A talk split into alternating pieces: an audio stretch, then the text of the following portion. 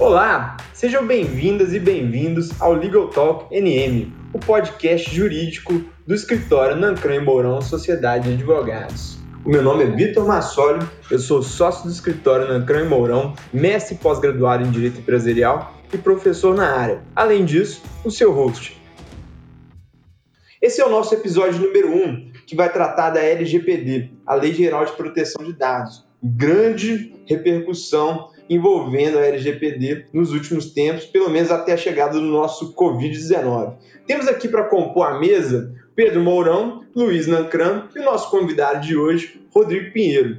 Pedro, olá, fala um pouquinho de você para a gente. Oi, Vitor, é um prazer participar desse podcast do Nancran e Mourão. Meu nome é Pedro Mourão, eu sou sócio fundador do escritório Nancran e Mourão Sociedade de Advogados, mestre em Direito Empresarial, pós-graduado em Gestão Fiscal e Tributária, pós-graduado em Direito Civil e Processual Civil. Minha atuação no escritório está bem voltada para o direito societário e para o direito civil. É um prazer participar desse podcast, principalmente por conta do tema LGPD e principalmente pelo fato de o escritório ter sido bem procurado e bem demandado nos últimos meses a respeito do tema. O Luiz Nancran, que é o sócio do escritório, também poderá contribuir com o assunto. Boa noite, meu nome é Luiz Nancran, eu sou sócio fundador do Nancran Mourão. Sou responsável pela área empresarial e civil do escritório também. Possuo uma pós-graduação em gestão fiscal e tributária e possuo um LLM em direito empresarial. Sobre o tema, o Pedro, como você abordou, é importante esse assunto nesse momento, principalmente porque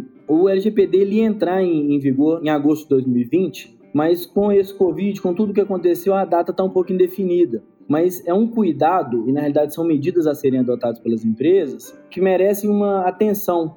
Eu acho que esse podcast vai ser extremamente interessante para que as pessoas possam se preparar e entender um pouquinho o que é o LGPD. Então, vamos agora passar a palavra para o nosso convidado de hoje, que é o Rodrigo Pinheiro. Rodrigo, espero que você possa contribuir muito aqui com a gente hoje. Fala um pouquinho de você e sobre o tema que a gente vai abordar aqui hoje. Pessoal, primeiramente, obrigado pelo convite. Grande prazer poder estar participando, principalmente com vocês, né? Colegas já de longa data. Eu sou Rodrigo Pinheiro, eu sou sócio aqui do Nancran Mourão, atuo basicamente com direito societário e agora, mais recentemente, venho trabalhando e assessorando a área de lei de dados, que também, na verdade, já é uma matéria antiga aí na minha carreira. Eu já atuei já com muito direito digital, é, startup e basicamente sempre tive essa confluência entre o direito societário né, e a lei de dados. Eu sou mestrando em direito empresarial, pós-graduado em direito civil, pós-graduado em processo civil e posso ser bem honesto com você. Essa matéria, essa área que a gente vai debater hoje é provavelmente uma das áreas mais inovadoras do direito nos últimos anos. A gente, durante muito tempo, não viu uma lei ou uma matéria tão nova igual a LGPD. Espero que eu possa contribuir e o que vocês quiserem me perguntar, fiquem à vontade. Vamos lá, vamos debater esse tema aí. Ô Rodrigo, beleza, obrigado por ter vindo. Vai ser um prazer contar com você aqui. Mas a gente fala né, de Lei Geral de Proteção de Dados, tem um conceito muito importante que a gente precisa falar com o ouvinte, que é o que é dado pessoal. Explica isso aí um pouquinho melhor para a gente. Bom, dado pessoal, segundo o artigo 5 inciso 1 da lei, é toda informação relacionada à pessoa natural identificada ou identificável. O que, que significa isso? Significa que de acesso a um dado e desse dado você extrai, você possa relacionar ele a uma pessoa, você possa, a partir da leitura dele, individualizar a pessoa, tornar a pessoa identificada, você está de frente para um dado pessoal. Exemplo: número do CPF, número da carteira de identidade, número de título de eleitor.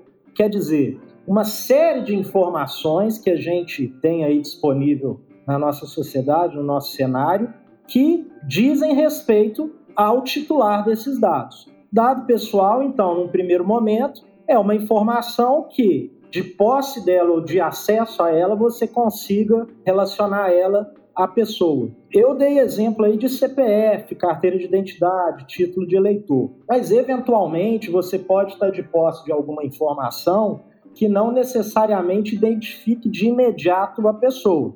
Quando eu falo o número do CPF, basta eu digitar ele lá na Receita, que eu vou estar já direcionando aqueles dados para o titular do CPF, vou identificar a pessoa. Porém, pode ocorrer situações onde eu tenha informações que não necessariamente num primeiro momento, de imediato, torne a pessoa identificada, mas eu possa ter determinadas informações que torne a pessoa identificável. Como que funciona? Primeiro nós temos que colocar em mente que hoje, dado pessoal, gente, ele está praticamente em todos os cenários da nossa vida. Dado pessoal não é nada mais, nada menos do que uma série de informações fragmentadas dentro de um contexto que, interpretadas, elas tornam a pessoa identificável. A lei, como que ela faz essa divisão do dado pessoal? Ela traz dois tipos de dado pessoal: o dado pessoal sensível e o dado pessoal não sensível. O que, que é o dado pessoal não sensível? O dado pessoal não sensível, basicamente, são aqueles que eu acabei de mencionar. São os dados como CPF, número da identidade, nome né, do e-mail, o destinatário do e-mail. São informações que a gente normalmente já usa elas no dia a dia. São informações que normalmente elas não estão ligadas a uma seara íntima do indivíduo. O que, que isso significa? Significa que os dados pessoais não sensíveis são aqueles que vão ter um tratamento da lei que normalmente vão ser mais tranquilos do que os dados sensíveis, como eu vou explicar agora a seguir. Porque vocês vão perceber que os dados sensíveis são dados que estão mais ligados à esfera íntima da pessoa. São dados que geralmente merecem uma maior proteção do ordenamento pelo fato de que, caso haja uma violação, uma má utilização desses dados, né, etc., a tendência é que ele gere um dano maior na pessoa. E aí, já entrando no conceito, no conceito que a própria lei traz para gente, lá no artigo 5, inciso 2, são informações que a lei até exemplifica embora ela não conceitue de uma forma principiológica, igual é a classificação do dado pessoal, quer dizer, informação relacionada à pessoa identificada ou identificável, a lei diz que dado pessoal sensível normalmente vai ser origem racial, origem étnica da pessoa, opinião política, filiação a sindicato, organização de caráter religioso, dentre uma série de exemplos práticos que a lei traz que dizem respeito a informações de cunho mais íntimos dessas pessoas. Então, o que a gente tem que ter em mente é que os dados pessoais sensíveis, eles vão ter um outro tratamento da lei e esse tratamento merecerá mais proteção, ele vai ter mais regulação e ele vai seguir alguns procedimentos mais rigorosos do que os dados pessoais não sensíveis, que embora tenha talvez menos procedimentos para serem coletados, eles também vão merecer determinada proteção pela lei. Rodrigo, excelente, achei que contribuiu muito. Foi muito bom entender o que é dado pessoal, né? A gente escuta todo mundo falando de dados pessoais, o que é LGPD, e achei que foi bastante esclarecedor. Mas a lei em si, sobre o que, que ela trata, já que a gente tem então uma lei que fala dos dados pessoais, explica melhor um pouco para nós. Vitor, a grande intenção da lei, né, o próprio nome, o próprio título da lei, Lei Geral de Proteção de Dados Pessoais, o mais importante que eu acho que a gente tem que ter em mente é que essa lei ela veio para trazer uma nova cultura à sociedade. Os dados pessoais nos últimos anos, eu diria na verdade até no final do século passado, né, com a globalização, a redução das barreiras, a entrada de mercado de multinacionais, as transações empresariais, a atividade econômica acontecendo de forma mais dinâmica. E o avanço né, da tecnologia e o avanço principalmente da internet propiciaram um novo cenário na nossa sociedade né, que até alguns autores gostam de chamar de sociedade da informação, novos cenários esses, né, surgiram novos conflitos na sociedade que até então o ordenamento e a legislação não conseguiam regular. Você não tinha ainda leis específicas para a proteção de dados pessoais. Até mais ou menos 2010, 2011, 2012, a gente tinha algumas legislações que tratavam sobre dados pessoais, mas de forma periféricas. Eram legislações que não têm como foco principal a proteção dos dados pessoais.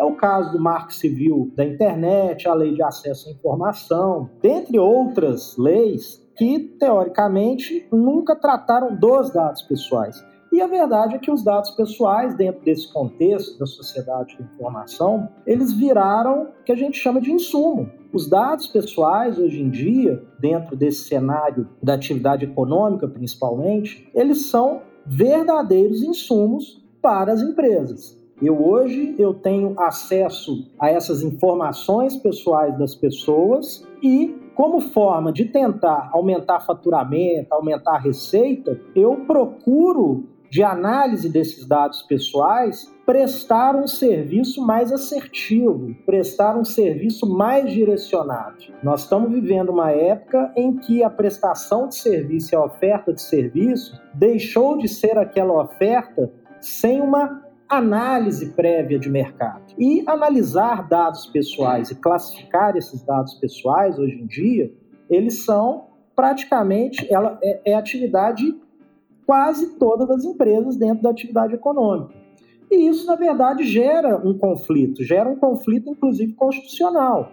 Porque a partir do momento que eu estou tratando de dados de um titular que na verdade é o dono desses dados, né, se a gente puder utilizar esse termo, eu tenho que ter um respeito a esse atributo da personalidade do titular de dados. Então a lei ela tem um foco de trazer proteção aos dados, né, do titular de dados e ao mesmo tempo regulamentar esse cenário que durante esses últimos anos, principalmente aqui no Brasil, ficou um pouco sem regulação, sem regulamentação. Então, o que eu acho que a gente tem que colocar em mente é isso. A lei primeira ela vem para sedimentar que agora é uma nova cultura, os dados pessoais não podem ser mais tratados da forma como a gente tratava antes tratar de dados pessoais até o momento da chegada da lei era algo rotineiro, corriqueiro, que a gente não dava devida atenção. Então a lei veio justamente para mudar essa cultura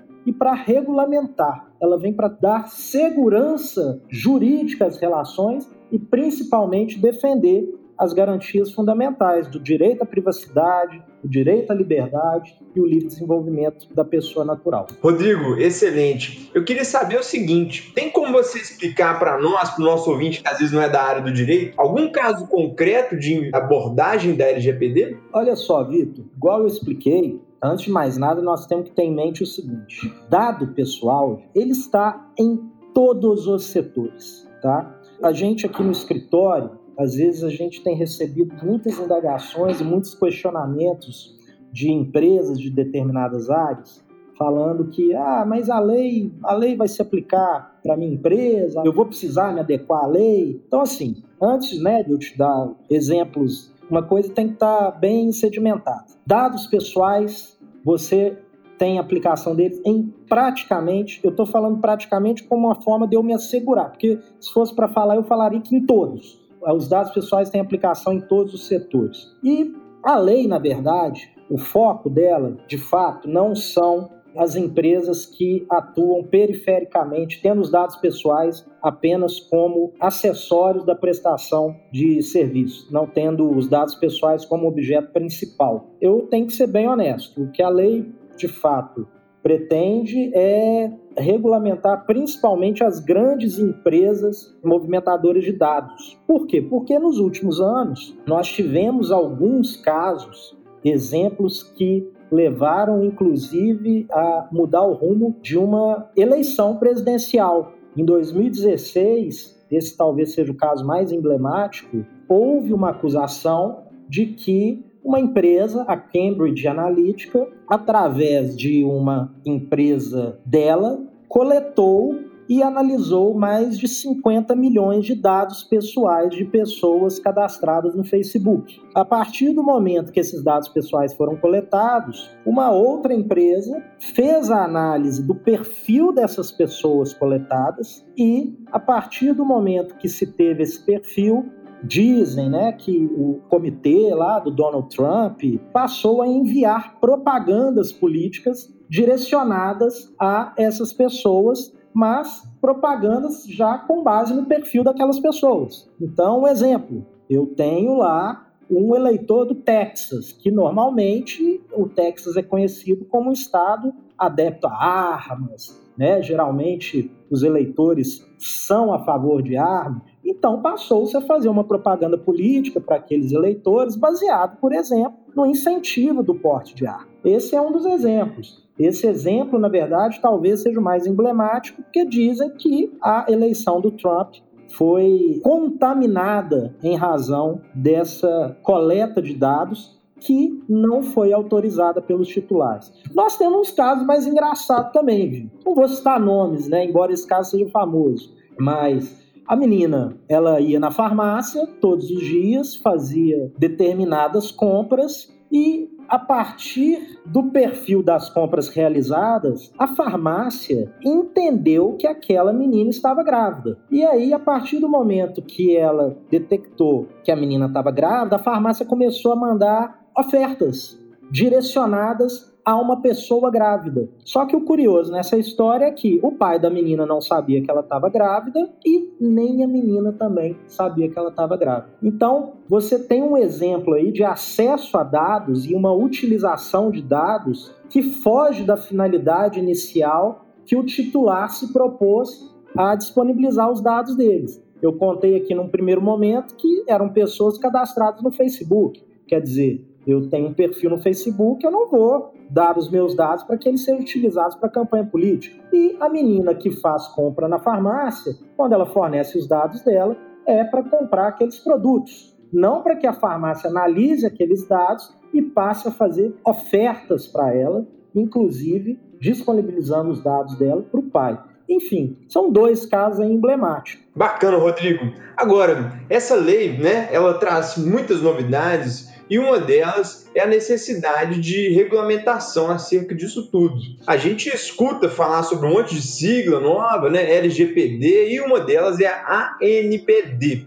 E acredito que esteja relacionado à agência reguladora que vai fiscalizar né, o cumprimento das regras da lei. Eu estou certo, Rodrigo? É por aí? Você está certíssimo, Vitor. É, embora a lei ela seja uma lei bastante conceitual, não seja uma lei de difícil leitura, de difícil interpretação, é uma lei bastante didática, ela de fato ela traz algumas novidades que merecem atenção. A ANPD, que é o órgão né, que você mencionou, é um órgão ligado ao Poder Executivo. Qual que é a função desse órgão?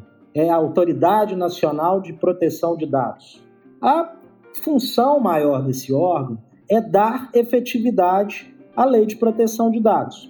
Como é que funciona? A lei de proteção de dados, ela traz o caráter mais principiológico. O que, que é isso? Ela traz mais as direções que o, o, agente, né, o agente de tratamento, ele tem que tomar. Ele traz mais questões mais genéricas, mais principiológicas, literalmente. E a Agência Nacional de Proteção de Dados vem trazer regulamentações mais práticas, o que acontece, ô Vitor, que é talvez o grande problema que está levando, inclusive, a lei ser adiada, né, nós vamos falar sobre isso daqui a pouco, é que a Agência Nacional de Proteção de Dados, embora ela tenha sido criada formalmente, ela ainda na prática não existe. Então você tem uma lei que determina uma série de regras, ainda com esse teor principiológico, mas você não tem o órgão que vai dar efetividade para essa lei. Então, a NPD é o órgão que vai dar efetividade para a lei, mas atualmente ela ainda não está em funcionamento. Eu tenho informações, e falo aí, que são questões ligadas a orçamento, questões ligadas até à distribuição de cargo, enfim, a NPD é esse órgão. Mas a gente está falando da lei, mas é importante lembrar, né?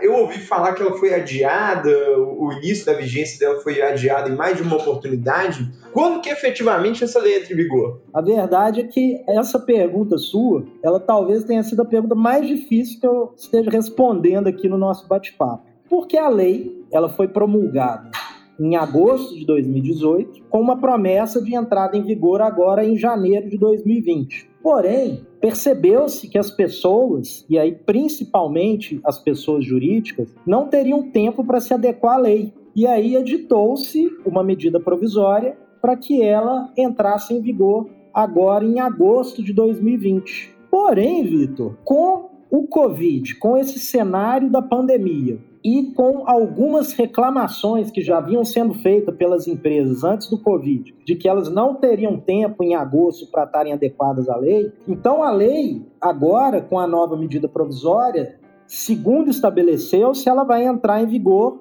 em maio de 2021, segundo a medida provisória. Por que, que eu estou dando ênfase e estou, inclusive, aumentando meu tom, dando a entender que não necessariamente a gente tem certeza que vai ser em maio de 2021. Primeiro, porque medida provisória, como o próprio nome diz, é uma medida provisória. Ela tem prazo de duração e, em sequência, ela tem que ser ratificada. E segundo, que existem projetos de lei tramitando no Congresso que estão pedindo que a lei mude de data, que ela não entre em vigor em maio, uma parte da lei entraria em vigor em janeiro e a outra parte entraria em vigor também por volta de agosto de 2021, para que assim o Brasil tivesse adequado a ela. Rodrigo, muito bacana todo o contexto geral da LGPD, os temas foram abordados, mas muitos advogados, empresários podem se perguntar como funciona a LGPD na prática, na vida empresarial. Então, por qual razão uma empresa deve estar adequada à LGPD? O Pedro, a verdade é o seguinte: como eu disse, os dados pessoais hoje em dia eles se tornaram verdadeiros insumos da atividade econômica. A partir do momento que eu tenho uma boa análise desses dados pessoais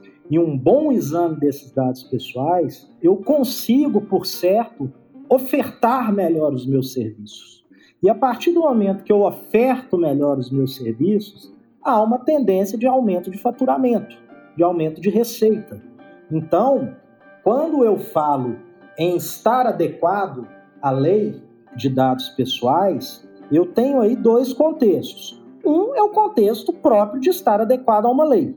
Quer dizer, vai vir uma lei que se aplica a todas as pessoas que utilizam os dados como um insumo para atividade econômica, etc. E eu tenho um segundo contexto de que esses dados pessoais quando bem tratados e tratados com segurança, eles permitem que a minha empresa aumente meu faturamento, que eu passe a prestar um serviço, passe a ofertar um serviço mais assertivo. E aí, ó Pedro, a verdade é o seguinte: você tem percebido que o mercado mudou. Hoje em dia, o que a gente tem visto é que, independentemente de lei, eu tenho uma proposta de autorregulação quase trazendo lá no meio do século passado aquela questão da concorrência, aquela questão da própria atividade econômica se regular, etc. Aí até trazendo um pouco, né, das nossas experiências aqui do escritório, a verdade é que as empresas têm procurado se adequar à lei não porque existe uma lei, mas pelo fato de que a partir do momento que existe uma lei de tamanha importância, é natural que o mercado só deixe sobreviver aquele que está adequado à lei.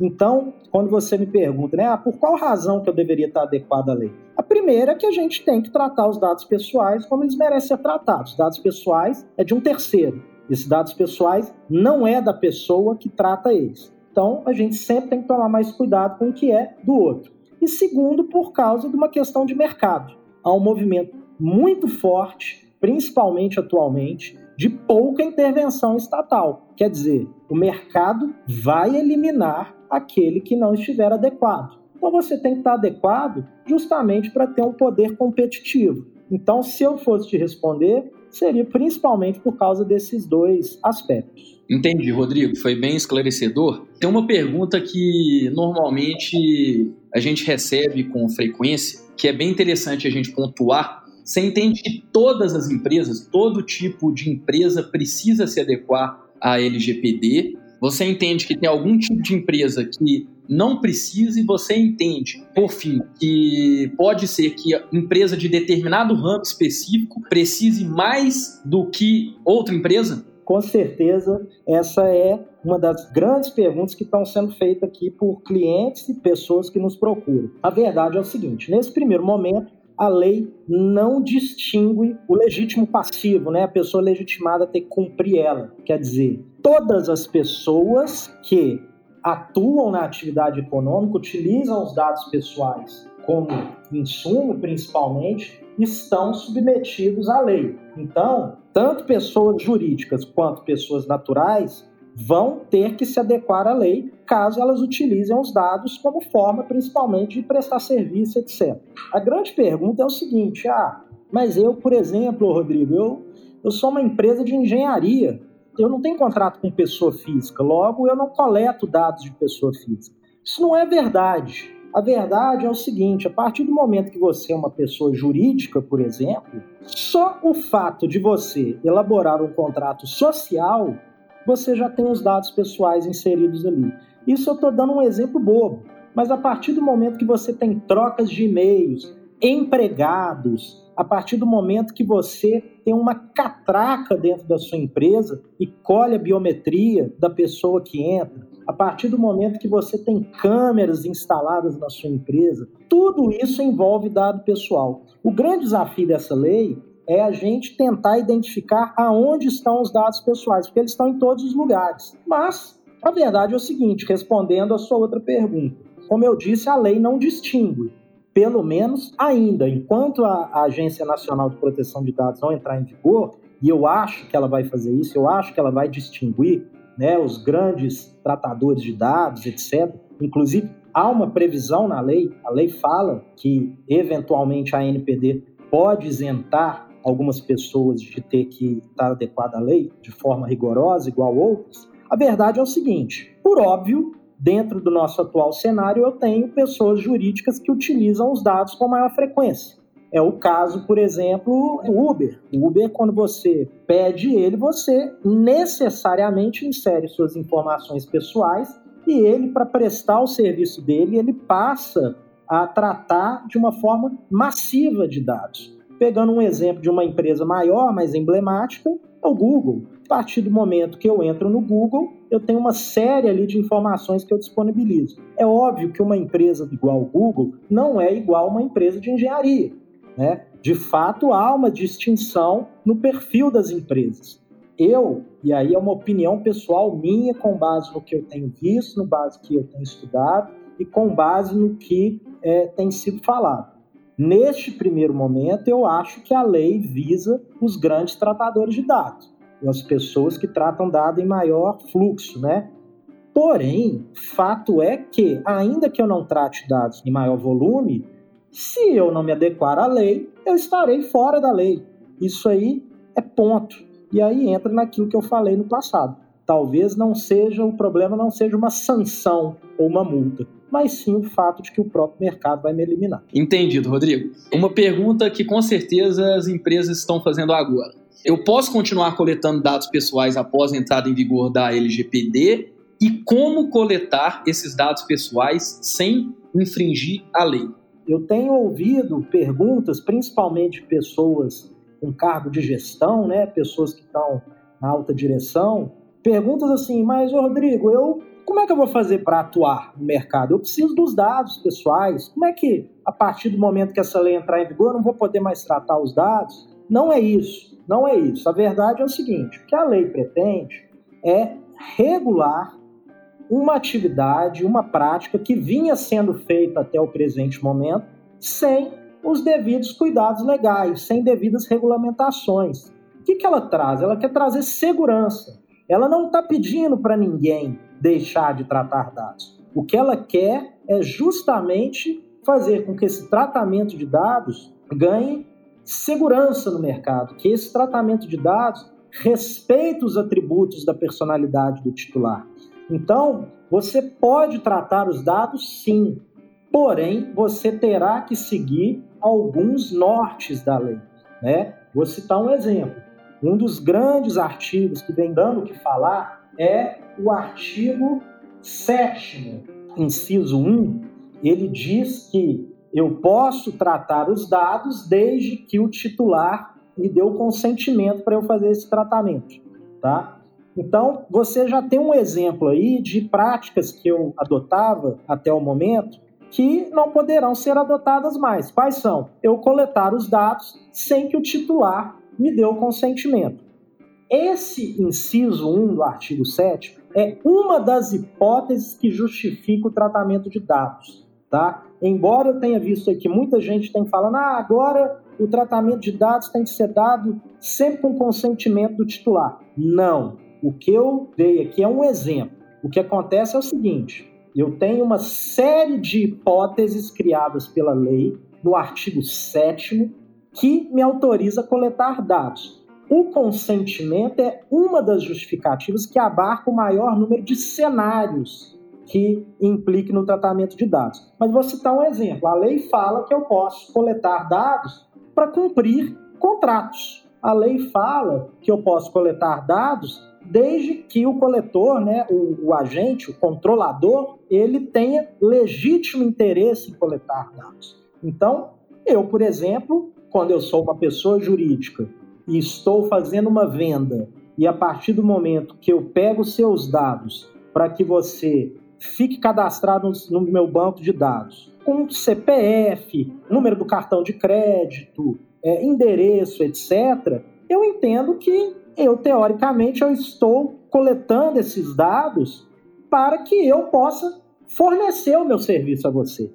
Então, o consentimento é a hipótese que abarca o maior número de casos. Porém, nós temos que entender o seguinte: o consentimento vai envolver um certo custo para a empresa. Por quê? Porque o consentimento ele tem que ser dado para uma finalidade específica que a empresa está prometendo e ele tem que ser dado de maneira livre, tem que ser uma manifestação sem vício de vontade. Então, a partir do momento que eu peço consentimento, tem que ser um consentimento de verdade. Então, Pedro, eu posso coletar os dados, eu posso continuar tratando, desde que eu respeite a lei. Legal, Rodrigo. Indo um pouco nessa onda do que a lei permite, do que a lei não permite, a LGPD, ela permite a transferência de dados pessoais para terceiros sem o consentimento do titular?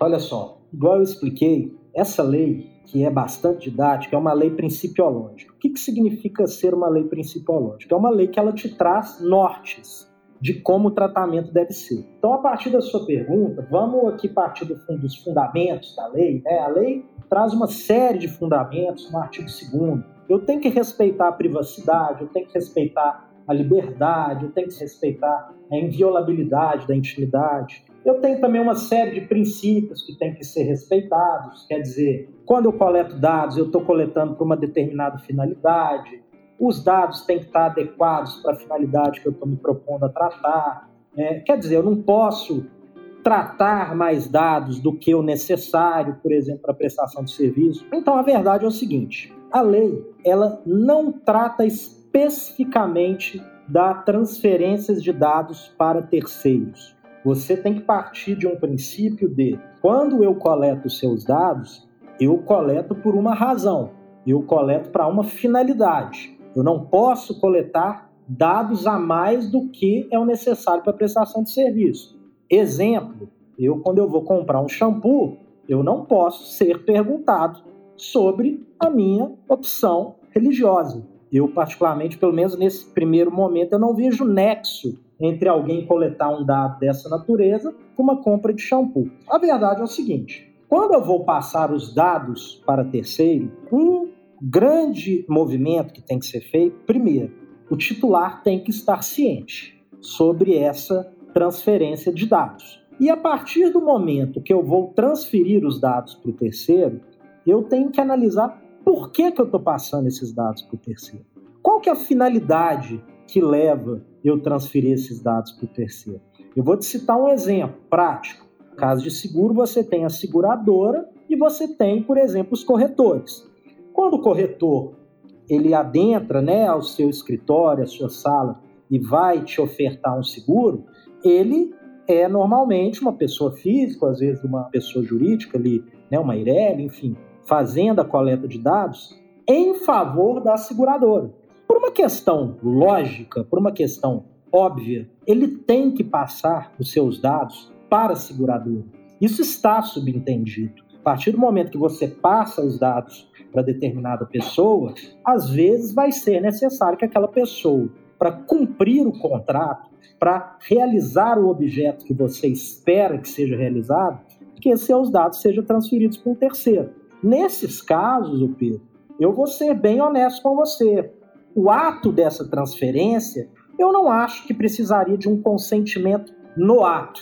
O que eu acho é que, no primeiro momento, isso tem que ficar muito claro, que eventualmente ou em algum momento os dados vão ser transferidos para terceiros e que, eventualmente, esses dados servirão para aquela prestação de serviço. Então, o que a lei visa combater é o tráfego indiscriminado de dados. O que é o tráfego indiscriminado de dados? É o fato de uma pessoa, no momento que ela coleta os dados para uma finalidade, para cumprir o objeto daquele contrato, eu transfiro esses dados para terceiro com finalidades completamente diferentes. É o que, na verdade, vinha acontecendo, e ainda vem, na verdade, né, com o que a gente chama dessa construção do marketing, do marketing direto. Quer dizer, eu às vezes tenho uma empresa, vamos supor, de farmácia, e eventualmente há uma transferência de dados para uma empresa que mapeia o meu perfil, que vende esse meu perfil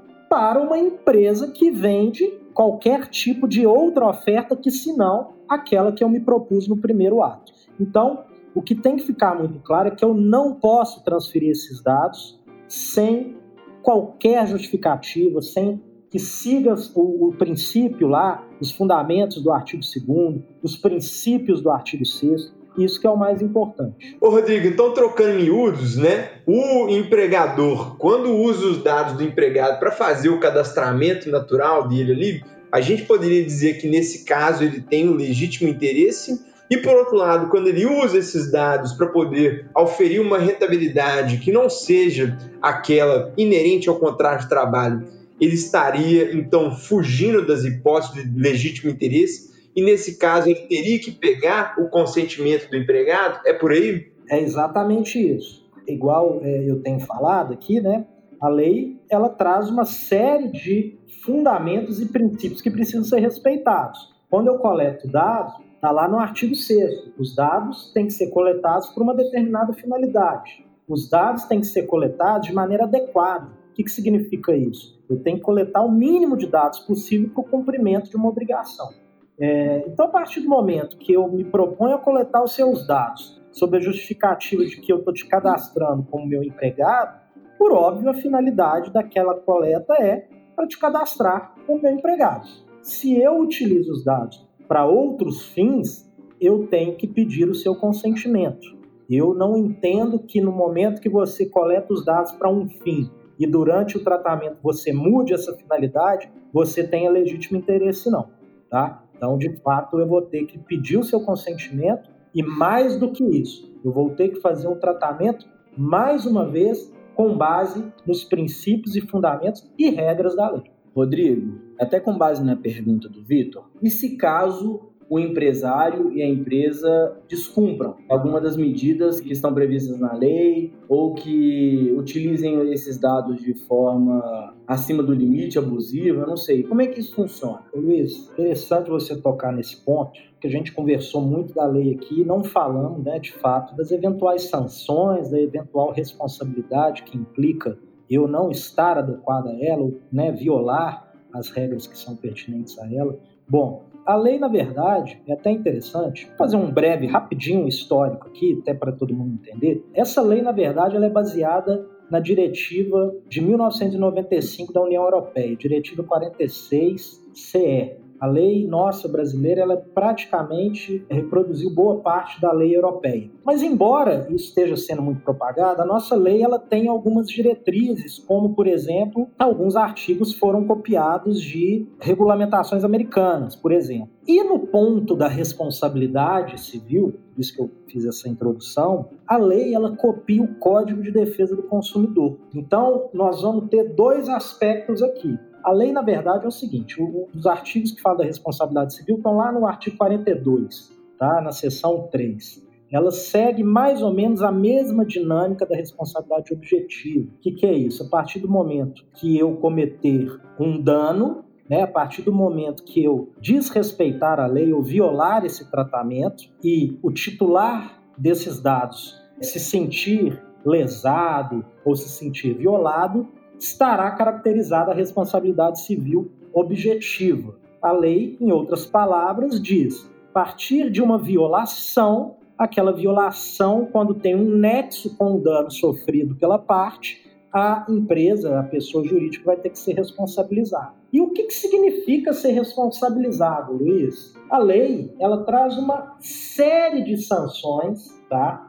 Ela traz uma série de incisos que ditam eventuais sanções mesmo que podem ser aplicadas no âmbito administrativo. Quer dizer, eu num primeiro momento eu falei com você sobre a responsabilidade civil, a responsabilidade que eventualmente vai recair sobre aquele que viola a lei. Agora, eu tenho também sanções administrativas que vão ser aplicadas pela ANPD pela Autoridade Nacional de Proteção de Dados Pessoais. Então, um grande exemplo de sanção é que a lei prevê, por exemplo, uma multa de 2% do faturamento da pessoa jurídica de direito privado, do grupo, do conglomerado, do faturamento do seu último exercício, limitada a 50 milhões. O que, que isso significa? Estou dando aqui um dos exemplos de sanção. A lei também prevê uma outra sanção, que é uma sanção administrativa, que é a paralisação e o bloqueio dos dados pessoais, do tratamento de dados pessoais.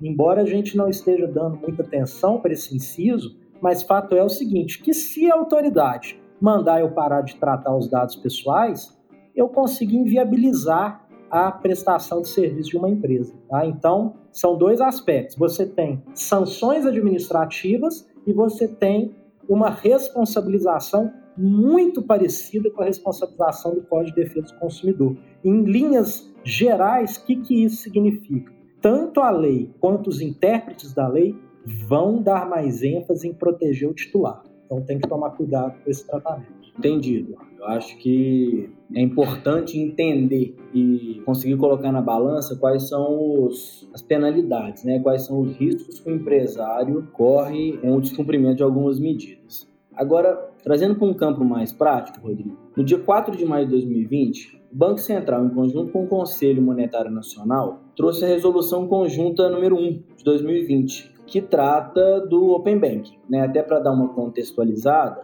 o Open Banking nada mais é do que a permissão de compartilhamento de informações dos clientes entre as instituições financeiras. Lembrando que as instituições financeiras de grande porte elas são obrigadas a esse open bank. Quando fala de compartilhamento, a gente se permita que instituições financeiras informem quais são as transações daquele cliente, quais são as informações bancárias que eles têm, qual é o histórico bancário. Então, assim, eu acho que tem tudo a ver essa regulamentação do Open Bank, como isso está acontecendo com a LGPD. Um dos grandes desafios do Open Bank é respeitar a lei de proteção de dados. Como é que você vê essa coexistência entre o Open Bank, que é uma regulamentação extremamente atual, com o LGPD? Luiz, você tocou num, num assunto muito interessante porque o Open Bank tem tudo a ver com LGPD e com dados pessoais. Até se você me permitir, eu vou até fazer uma observação rápida aqui, fazer um comentário rápido. O Open Bank, na verdade, ele já faz parte do cotidiano na União Europeia, na Europa, e basicamente ele visa inovar e trazer uma melhor prestação de serviço, é, agregar valor na prestação de serviço, principalmente das instituições financeiras. Como é que ele funciona? Até assim, trazendo um exemplo prático, né? O Open Bank você tem uma plataforma que até a regulamentação né, do Banco Central era de exclusividade das instituições financeiras, quer dizer, as instituições financeiras normalmente protegem né, os seus créditos dentro ali de uma chave de segurança, com uma chave de segurança, e os terceiros eles não teriam acesso, né, os terceiros que eu falo, os não titulares desses dados, em razão dessa chave de segurança que é, o banco protege. Então, o que, que o Open Bank faz? Ele, na verdade, ele abre essa chave, ela permite que terceiros, principalmente empresas, e normalmente são startups, a partir do momento que esses terceiros acessam esses créditos lá dispostos nas instituições financeiras, eles podem, por exemplo, examinar o fluxo de gasto de uma pessoa. Então, por exemplo, eu sou uma pessoa que eu utilizo o meu cartão lá de crédito é, invariavelmente para ir em restaurante. Então, você com o Open Bank, com uma empresa terceira, você consegue fazer uma análise desses créditos meus que estão sendo gastos, de modo a eventualmente ser me ofertado no futuro algumas condições que possa reduzir esses gastos, por exemplo. Não só isso, eu posso, por exemplo, às vezes pagar o estacionamento, eu às vezes eu não preciso nem de um cartão de crédito. Com o Open Bank, o cartão lá do estacionamento, etc., já acessa direto a minha conta e já debita direto da minha conta. Enfim, o que eu quero dizer é que, de fato, há um acesso de terceiro aos dados pessoais que estão sob poder, né, ou sobre depósito, se eu puder utilizar esse termo, da instituição financeira. E, de fato, a partir do momento que a instituição financeira abrir essa interface, eles chamam até de API, né? ela vai ter que tomar todos os cuidados para que esses dados estejam sendo repassados em conformidade com a lei. O que, que isso significa? Um aumento de custo para as instituições financeiras. Isso é fato. A partir do momento que o Open Bank chegar, ele vai vir com muita força Porém, ele vai vir num cenário onde a lei de dados já vai estar em vigor e provavelmente vai começar a ser aplicado. Então, o Open Bank tem tudo a ver com lei de dados e a partir do momento que eu acessar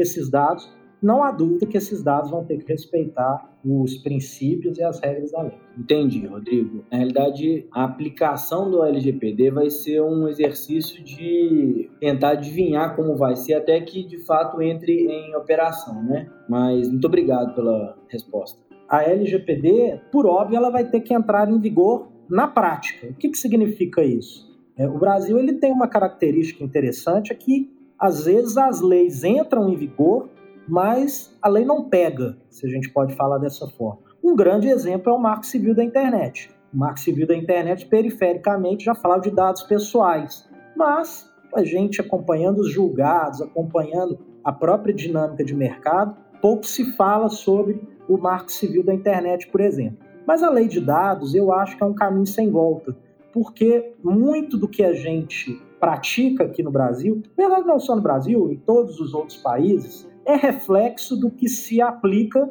lá fora. E lá fora, a lei de dados, ela é uma realidade. Os dados pessoais, ele é tratado de forma muito burocrática, de forma segura, principalmente na União Europeia. Então, de fato, nós vamos ter que primeiro, ter um princípio aí de adequação da lei, eu acho que ela entra em vigor, mas ainda a gente vai ter que se adaptar a ela, e principalmente vai ter que ter uma mudança de cultura. E junto a isso, nós vamos ter que ter tribunais e julgadores que estejam aptos a poder aplicar a lei. Muito bacana, gente. Bate-papo sensacional aqui com Rodrigo Pinheiro, Luiz Lancran e o Pedro Mourão. Aguardo vocês nos próximos episódios. A gente já tem mais dois saindo no forno aí, falando das repercussões trabalhistas e o Covid-19 com a Bruna Dornas assim como as repercussões tributárias também relacionadas ao coronavírus. Ouvindo aí o Guilherme Prates. Um grande abraço e até a próxima. Muito obrigado, Rodrigo. Muito obrigado, Luiz. Muito obrigado, Pedro. Aguardo vocês também ouvindo aqui o nosso próximo podcast. Um grande abraço. Gente, se você chegou até aqui, muito obrigado por ouvir o Legal Talk NM. Até a próxima. Fique de olho que tem mais episódio vindo por aí. Um grande abraço.